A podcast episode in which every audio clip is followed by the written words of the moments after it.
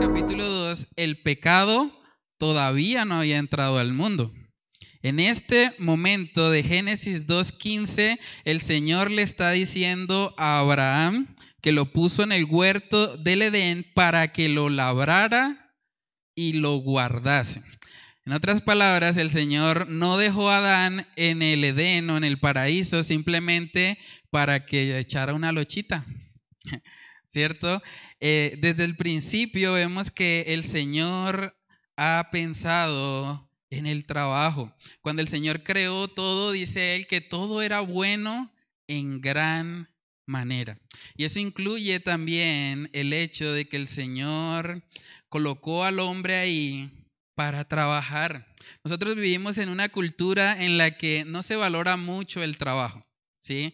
Vemos, por ejemplo, en los medios de comunicación, hay una frase muy popular que dice, bueno, el trabajo no es malo, lo malo es tener que trabajar, ¿cierto? Creo que lo dijo don Ramón en algún programa. Pero esa filosofía o esa visión del trabajo como algo negativo realmente no viene de la escritura. Porque cuando todo era perfecto, cuando no había pecado en el mundo, el Señor dice que había creado al hombre ahí para que lo labrara y lo guardase. Le estaba dando trabajo. Tenía que hacer algo Adán. No tenía simplemente que quedarse descansando en el jardín del Edén, sino que tenía que moverse y actuar. Y ese es el primer punto que vamos a ver en esta noche. El trabajo es parte del diseño original de Dios. El trabajo es parte del diseño original de Dios y es muy importante que entendamos eso para que podamos darnos cuenta de que el trabajo no es algo negativo. Aunque como consecuencia del pecado vemos que el Señor maldijo la tierra, lo que maldijo fue precisamente eso, no el trabajo. Vamos a ver eso en Génesis capítulo 3. Génesis capítulo 3 en el versículo 17 vemos la consecuencia del pecado. Dice ahí, y al hombre dijo, por cuanto obedeciste a la voz de tu mujer y comiste del árbol de que te mandé diciendo, no comerás de él, dice, maldita será la tierra por tu causa. Con dolor comerás de ella todos los días de tu vida. Nótese que lo que maldijo el Señor fue la tierra no fue el trabajo. De hecho, en la misericordia de Dios, esa tierra, a pesar de que con dolor va a producir ahora el alimento, sigue siendo productiva para nosotros. Y gracias a Dios por eso. Porque a pesar de que la tierra fue maldecida, sigue proveyéndonos día a día para nuestro sustento. Entonces, hermanos, debemos entender que el trabajo no es una maldición. El trabajo no es un castigo para el hombre. Antes el trabajo formaba parte del diseño original de Dios, como lo acabamos de ver ahí en Génesis capítulo 2, versículo 15. También vemos en Éxodo que parte de los diez mandamientos incluían el hecho de trabajar. Saben que mucha gente se enfoca cuando mira eh, los mandamientos se enfoca solamente en el día de reposo. Pero saben que para que haya un día de reposo hay que trabajar. Vamos a Éxodo capítulo 20. Éxodo capítulo 20, versículos del 8 al 11. Dice ahí, acuérdate del día de reposo para santificarlo. Esa es la parte que escuchamos con más frecuencia. Pero mucha gente ignora que en el versículo 9 dice, seis días trabajarás y harás toda tu obra. Mas el séptimo día es reposo para Jehová tu Dios. No hagas en él obra alguna, tú, ni tu hijo, ni tu hija, ni tu siervo, ni tu criada, ni tu bestia, ni tu extranjero que está dentro de tus puertas, Dice en el 11, porque en seis días hizo Jehová los cielos y la tierra, el mar y todas las cosas que en ellos hay, y reposó en el séptimo día. Por tanto, Jehová bendijo el día de reposo y lo santificó. Saben que así como es importante tener un día para descansar, también es importante que se trabajen seis días. Eso está incluido aquí en el mandamiento. Hay un comentarista bíblico que dijo lo siguiente, él dijo, el que pierde su tiempo en los seis días es igualmente culpable a los ojos de Dios que el que trabaja en el séptimo. Es igual, aquí vemos las dos cosas. Hay que trabajar seis días y descansar uno. Descansar reconociendo que el Señor es nuestro proveedor. Entonces, hermanos, vemos que el trabajo hace parte del plan de Dios, hace parte de su diseño, hace parte de su ley también. Incluso vemos en la palabra que el apóstol Pablo es bastante tajante en cuanto al tema del trabajo. Él dice que las personas que no quieren trabajar, dice que tampoco deben comer. Imagínense eso. Vamos a mirarlo. Segunda de Tesalonicenses capítulo 3, Segunda de Tesalonicenses capítulo 3, versículos del 10 al 15. Dice ahí, porque también cuando estábamos con vosotros os ordenábamos esto. Si alguno no quiere trabajar, tampoco coma, porque oímos que algunos de entre vosotros andan desordenadamente, no trabajando en nada, sino entremetiéndose en lo ajeno. A los tales mandamos y exhortamos por nuestro Señor Jesucristo que trabajando sosegadamente coman su propio pan. Y vosotros, hermanos, no os canséis de hacer bien. Dice en el 14, si alguno no obedece a lo que decimos por medio de esta carta, a ese señaladlo y no os juntéis con él para que se avergüence. Mas no lo tengáis por enemigo, sino amonestadle como hermano. Hermanos, saben que el hecho de que una persona no quiera trabajar puede ganar una amonestación pública. Dice ahí, si alguno no obedece a lo que decimos por medio de esta carta, a ese señaladlo y no os juntéis con él. Es un asunto muy serio. Cuando las personas simplemente dicen, no, soy yo, ¿para qué trabajar? Si alguien me va a dar lo que yo necesito. Entonces vemos que es muy importante para Dios el tema del trabajo. Saben que si el trabajo formaba parte del diseño original de Dios, cuando nosotros no trabajamos, nos exponemos a cosas para las cuales no fuimos creados. Nosotros no fuimos creados para la ociosidad. Y cuando las personas son ociosas, el pecado generalmente llega a sus vidas. Vamos a ver un ejemplo de eso. Primera de Timoteo capítulo 5. Ahí el apóstol Pablo le está indicando a Timoteo acerca de cómo debe organizar el tema de la ayuda para las viudas. miren lo que dice Primera de Timoteo 5, versículos del 11 al 13. Dice, pero viudas más jóvenes no admitas, porque cuando impulsadas por sus deseos se rebelan contra Cristo, quieren casarse, incurriendo así en condenación por haber quebrantado su primera fe. Miren lo que dice el 13, y también aprenden a ser ociosas.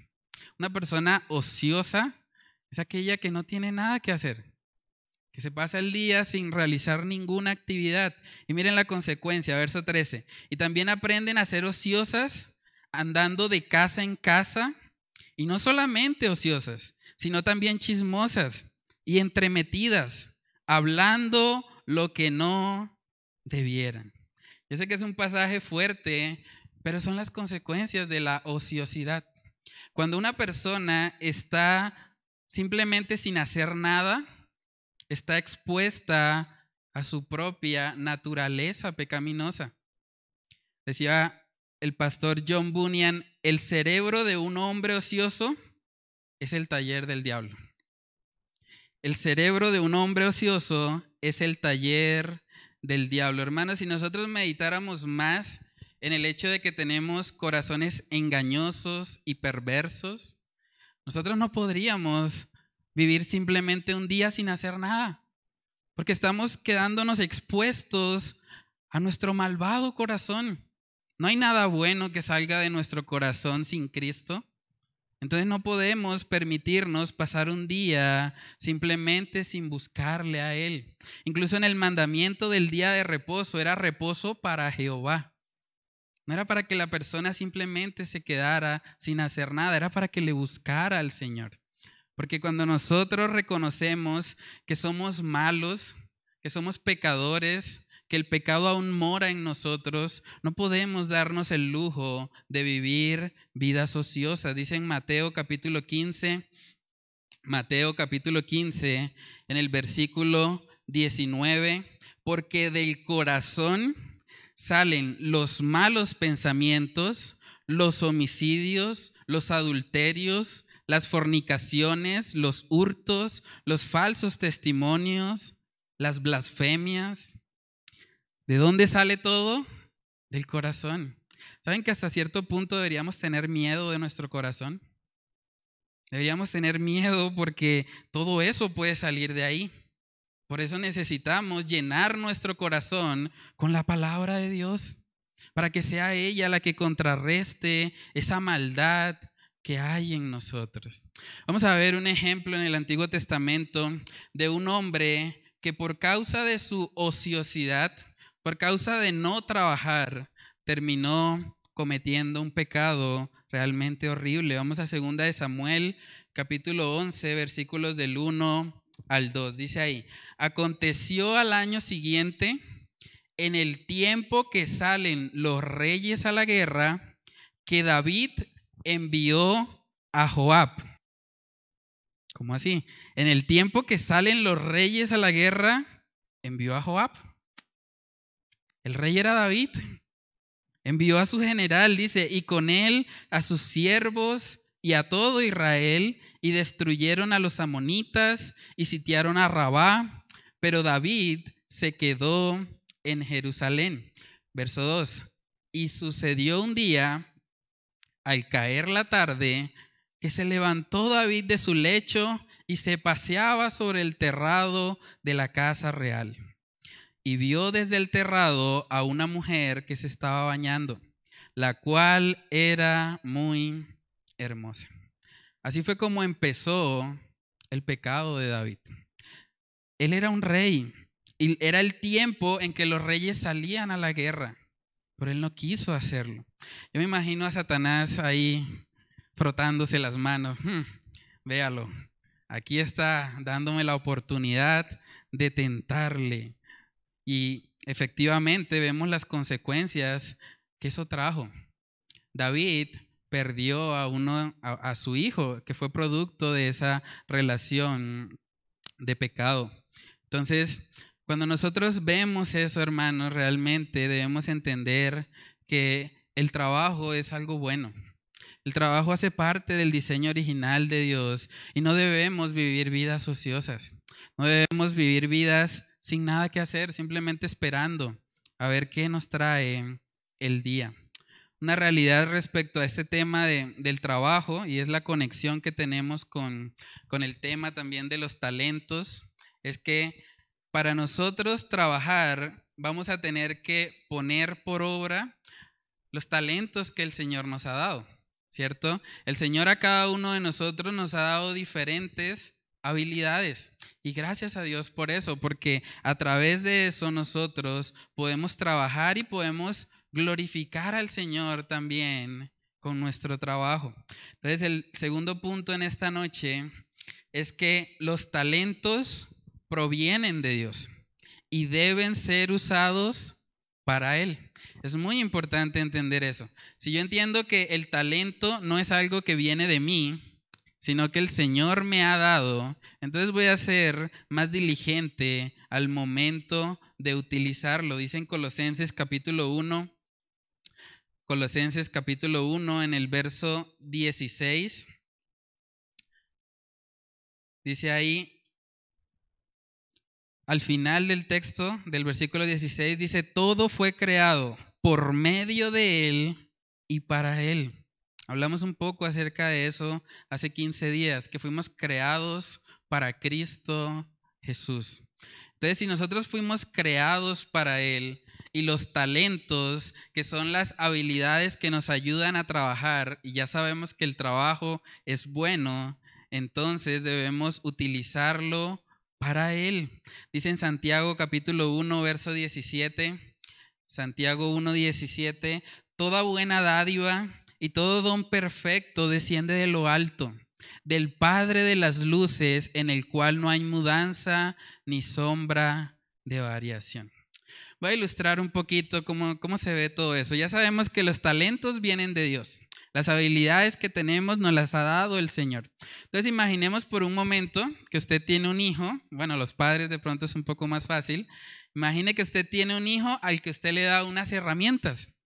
Usted le dice a su hijo, bueno, hijo, aquí están las herramientas y aquí está el jardín. Quiero que por favor lo arregles.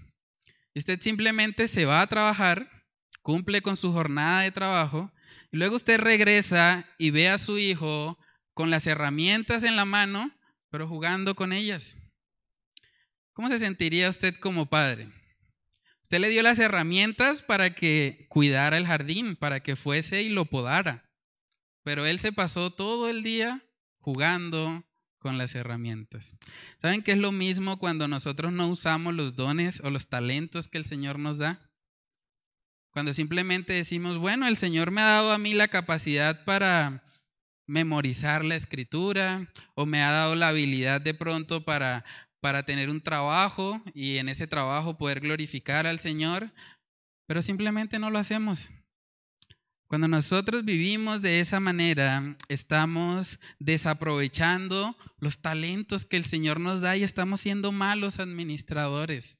Por eso es muy importante que entendamos que así como el talento viene de Dios, demanda de nosotros que lo utilicemos para Él, que utilicemos cada habilidad que Él nos ha dado para su gloria. Saben que no solamente se requieren creyentes acá, Obviamente es importante que haya personas sirviendo en la iglesia, eso es una necesidad también, pero nosotros también necesitamos creyentes en el mundo secular, por decirlo de alguna manera. Aunque también debemos entender que esa parte de, de, hacer una división entre lo espiritual y lo secular realmente tampoco está en la Biblia. Nosotros vivimos para el Señor, donde sea que nos encontremos, pero se necesitan ingenieros que glorifiquen a Dios, se necesitan científicos que glorifiquen a Dios, se necesitan arquitectos que glorifiquen a Dios. Todas las áreas del conocimiento demandan de creyentes creyentes comprometidos, fieles a su palabra y que puedan ser luz donde ellos se encuentran. Hay una frase de uno de los científicos tal vez más respetados en la actualidad. Él hoy por hoy es el director del Instituto Nacional de Salud de Estados Unidos. Imagínense eso. Él dijo la siguiente frase. Él dijo, el Dios de la Biblia es también el Dios del genoma.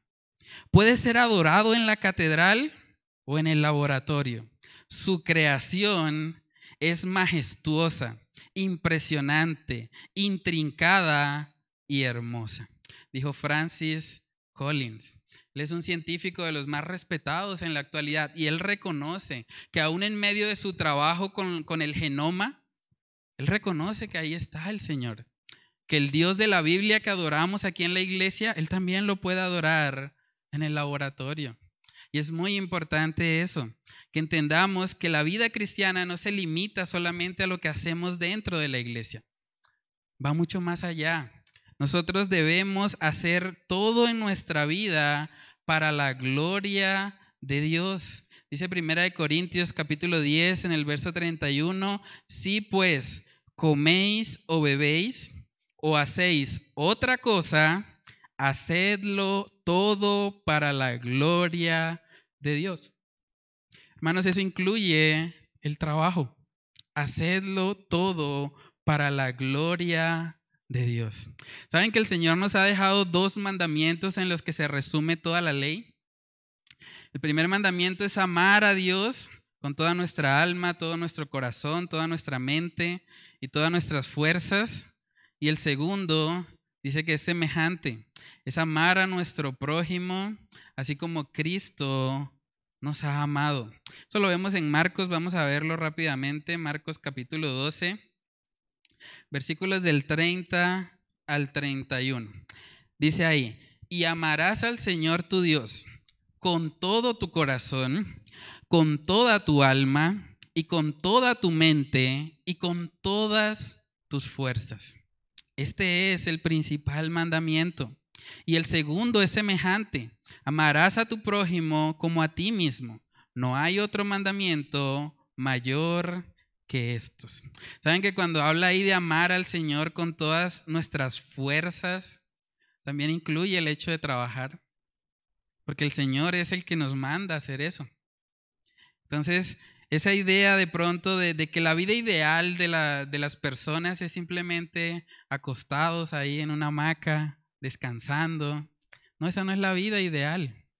La vida ideal, incluso la vida en el paraíso, era trabajando, trabajando y glorificando al Señor a través de eso. Saben que cuando nosotros trabajamos y somos fieles en nuestro trabajo, podemos glorificar al Señor.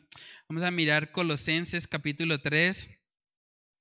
Colosenses capítulo 3, versículos del 22 al 24. Dice ahí, siervos, obedeced en todo a vuestros amos terrenales, no sirviendo al ojo como los que quieren agradar a los hombres, sino con corazón sincero, temiendo a Dios. Y todo lo que hagáis, vemos otra vez ese principio, hacedlo de corazón como para el Señor y no para los hombres, sabiendo que del Señor recibiréis la recompensa de la herencia, porque a Cristo el Señor servís. ¿Saben que cuando un creyente sirve a su jefe, así como sirve a Dios, eso le da testimonio a ese jefe? Es una gran oportunidad para que ese jefe pueda conocer a Cristo para que Él pueda ver un reflejo del carácter de Cristo en nuestras vidas. Por eso la palabra también dice que aún con esos jefes que son difíciles de soportar, hay que sujetarse a ellos para darles testimonio. Dice primera de Pedro capítulo 2, versículo 18, criados, estad sujetos con todo respeto a vuestros amos no solamente a los buenos y afables, sino también a los difíciles de soportar. Porque esto merece aprobación si alguno a causa de la conciencia delante de Dios sufre molestias padeciendo injustamente. Entonces vemos el llamado de la palabra de Dios a sujetarse a uno de esos jefes que son difíciles de soportar. Porque de esa manera se les va a compartir el Evangelio. Se les va a dar testimonio a ellos de que Cristo Jesús habita en nosotros. Otra cosa que obtenemos cuando trabajamos es que podemos recibir una retribución económica. Y esa retribución económica podemos utilizarla también para glorificar al Señor. Podemos aportar en nuestras familias para las necesidades de nuestro hogar. Podemos también aportar para la iglesia, para el sostenimiento de la obra. Y vamos a ver que de esa manera también se glorifica al Señor. Dice segunda de Corintios capítulo 9, versículos del 12 al 13 en el contexto de la ofrenda, dice ahí, porque la administración de este servicio no solamente suple lo que a los santos falta, sino que también abunda en muchas acciones de gracias a Dios.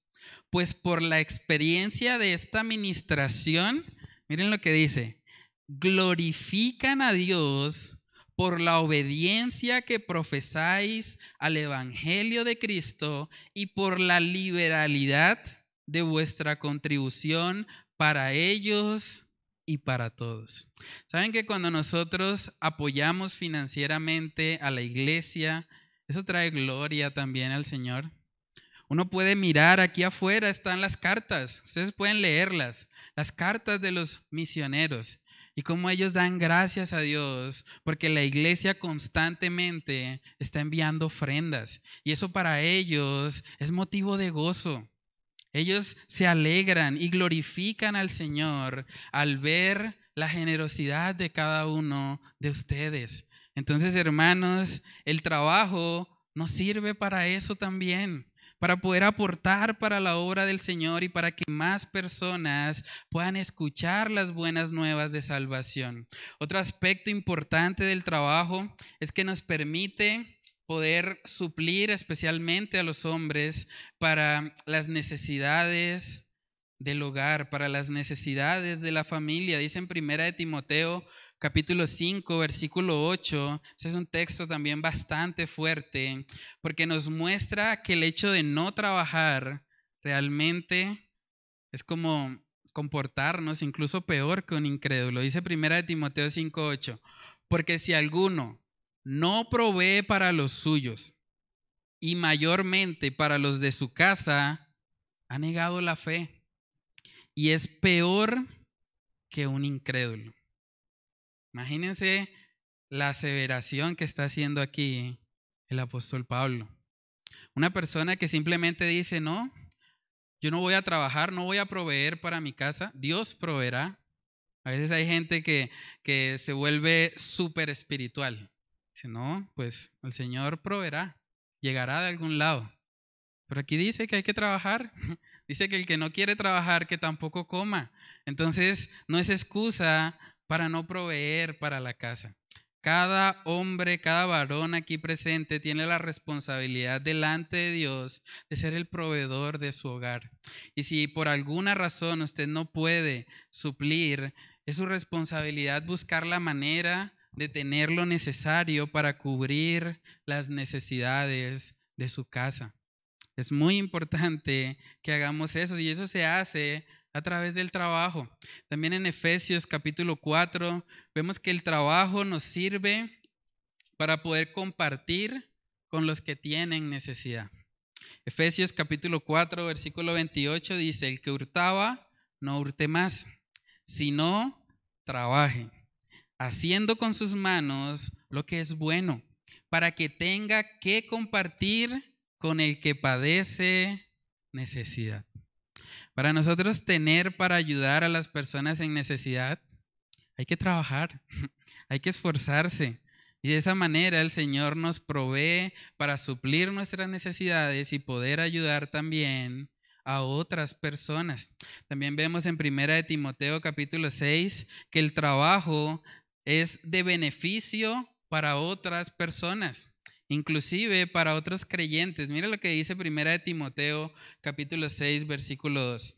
Y los que tienen amos creyentes, no los tengan en menos por ser hermanos, sino sírvanles mejor, por cuanto son creyentes y amados, los que se benefician de su buen servicio. Esto enseña y exhorta. A veces una tendencia en las personas es, ah, pero es que el jefe es mi hermano en la fe. Es que somos creyentes, entonces eso no pasa nada si yo llego tarde. Igual es mi hermano. Él es creyente igual que yo. Pero no dice eso el pasaje. Antes dice que si tenemos amos creyentes, hay que servirles mejor, con mayor diligencia, porque queremos que sea de beneficio el buen servicio que hacemos para la vida de ese hermano en la fe. Entonces, todas estas cosas son beneficios que podemos obtener del trabajo y que vemos que es parte del diseño de Dios desde el principio. Pero hermanos, aunque el trabajo es importante, poner nuestros talentos a disposición del Señor es importante debemos entender que el trabajo es un medio y no es un fin en sí mismo. Ese es el tercer punto en esta noche. El trabajo es un medio, no un fin en sí mismo. Y eso es algo que también debemos aprender, porque muchas personas convierten el trabajo en su Dios y viven para trabajar. En vez de permitir que el trabajo sea el medio para que ellos glorifiquen al Señor, ellos viven consumidos por el trabajo y eso tampoco está bien. Vemos en la palabra de Dios en Eclesiastés capítulo 2 el autor del libro de Eclesiastés habla mucho acerca de esta temática, porque él lo vivió en carne propia. Dice en Eclesiastés capítulo 2, versículos del 21 al 23, dice que el hombre trabaje con sabiduría y con ciencia y con rectitud y que haya de dar su hacienda a hombre que nunca trabajó en ello, también es esto vanidad y mal grande. Porque, ¿qué tiene el hombre de todo su trabajo y de la fatiga de su corazón con que se afana debajo del sol? Porque todos sus días no son sino dolores y sus trabajos molestias. Aún de noche su corazón no reposa. Esto también es vanidad. Aquí el autor del libro de Eclesiastés no está hablando mal en contra del trabajo, está hablando mal en contra de una persona que tiene al trabajo como su Dios, que su corazón incluso no reposa, porque está constantemente pensando cómo generar más y cómo adquirir más y cómo trabajar más al punto que esa persona no puede descansar en el Señor, no puede cumplir con el mandamiento de Éxodo 20, de simplemente tomar un día para decir, Señor, voy a reposar así como tú lo hiciste. Entonces el trabajo, hermanos, sin Dios es vanidad. El trabajo sin Dios es vanidad y vivir una vida enfocada solo en el trabajo va a traer decepción y frustración a nuestra vida. Por eso el mismo autor de Eclesiastés dice al final del libro, después de él haber intentado buscar propósito en el trabajo, en el placer, en los bienes materiales, al final de todo, él dice en Eclesiastés 12:13, el fin de todo el discurso oído es este. Teme a Dios y guarda sus mandamientos, porque esto es el todo del hombre. Hermanos, el todo del hombre no es trabajar, aunque trabajar es importante, como acabamos de verlo. Realmente el todo del hombre es temer a Dios y guardar sus mandamientos. La única forma de poder temer a Dios y poder cumplir con sus mandamientos es cuando nos hemos arrepentido de corazón. Es cuando genuinamente hemos ido al Señor pidiéndole perdón por nuestros pecados, porque la Biblia enseña que todos hemos pecado y estamos destituidos de la gloria de Dios. Por eso el único mediador entre Dios y los hombres es Cristo Jesús. Por eso solo a través de Él hay salvación. Entonces, si usted no le ha entregado su vida a Cristo, ese es el primer paso. Antes de ser un trabajador excelente, usted primero tiene que ir a un Salvador excelente. Y ese Salvador es Cristo Jesús. Entonces, si usted no lo ha hecho, yo le animo. Ese es el primer paso, que usted venga a Cristo en arrepentimiento y fe, para que por la obra de Él en su vida usted pueda convertirse en un trabajador excelente, en un trabajador que glorifique a Dios con su vida. Entonces, si usted no ha hecho eso, yo le ruego que hoy sea el día, que hoy sea el día en el que usted pueda arrepentirse de corazón y venir a Cristo con un corazón contrito y humillado, como enseña la palabra de Dios. Vamos a orar, hermanos, y vamos a pedirle a Dios que nos ayude a poder usar nuestras vidas, nuestros talentos para Él y a poder ser trabajadores excelentes, no para gloria nuestra, sino para la gloria de Él. Padre, te damos muchas gracias, Señor. Gracias por recordarnos hoy, a través de tu palabra, que necesitamos cada día de ti, Señor. Gracias por permitirnos ver, Señor, que el trabajo es algo que tú diseñaste, Señor, incluso antes de que el pecado entrara al mundo. Padre, yo te pido que tú nos enseñes a ser trabajadores diligentes, Señor, trabajadores que teman tu nombre, que puedan obedecer, Señor, a los siervos, a las personas que están a su alrededor, y que puedan ser luz, Señor, en el área en la que se encuentren. Ayúdanos, Dios, a poder cada día testificar de ti, Señor, donde quiera que nos encontremos.